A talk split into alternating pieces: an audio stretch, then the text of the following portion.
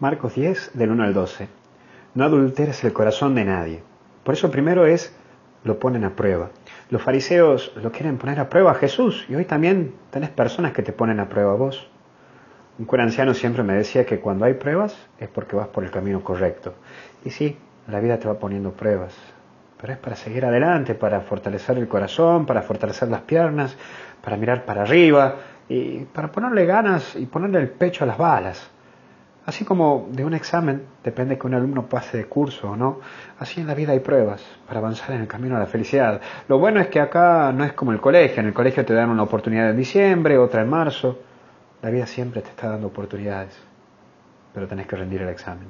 Tarde o temprano lo tenés que rendir el examen. Y fíjate qué pruebas tenés ahora y por dónde vas. ¿Por dónde vas caminando? Yo sé que te puede pasar la típica que le pasa al adolescente, que no se quiere presentar a rendir en un examen porque tiene miedo que lo desaprueben o porque no ha estudiado bien. Bueno, mira, prepárate. Prepárate en la oración, prepárate en el examen de conciencia, prepárate en la visión sobrenatural. Uf, cuántas ayudas tenés para pasar pruebas. Lo importante es pasarla. Sé que es dificilísimo, pero tenés que tirarte a la pileta. No andes dudando porque las pruebas están, pero es para hacernos mejores personas. Hay veces que las superamos, hay veces que caemos, que reprobamos, y que bueno, se nos vuelven a presentar oportunidades. Y entramos al segundo punto, dureza de corazón. Me pongo a pensar en cuántas heridas matrimoniales, heridas matrimoniales hay alrededor nuestro.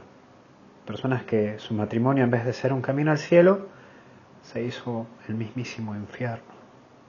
Sé que la vida matrimonial es difícil, que pues, cuesta ponerse de acuerdo, que cuando vienen los hijos cambian las cosas, cuesta caminar juntos hacia una misma dirección, pero cuando el corazón se endurece y no se abre el perdón, el diálogo, la sinceridad, todo termina enviciándose y uno ataca al otro y el otro ataca al otro, la infidelidad, el golpe, el deseo desubicado.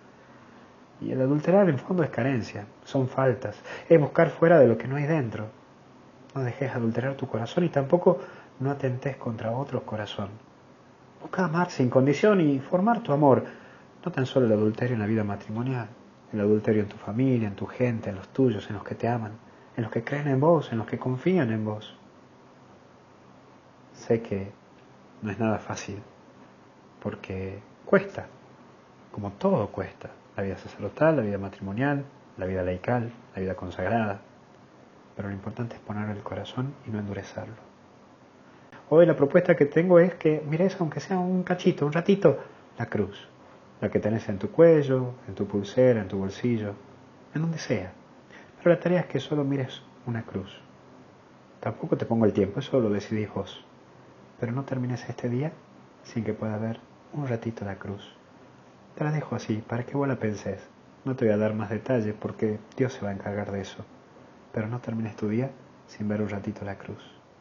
Que Dios te bendiga en el nombre del Padre, Hijo y Espíritu Santo. Cuídate.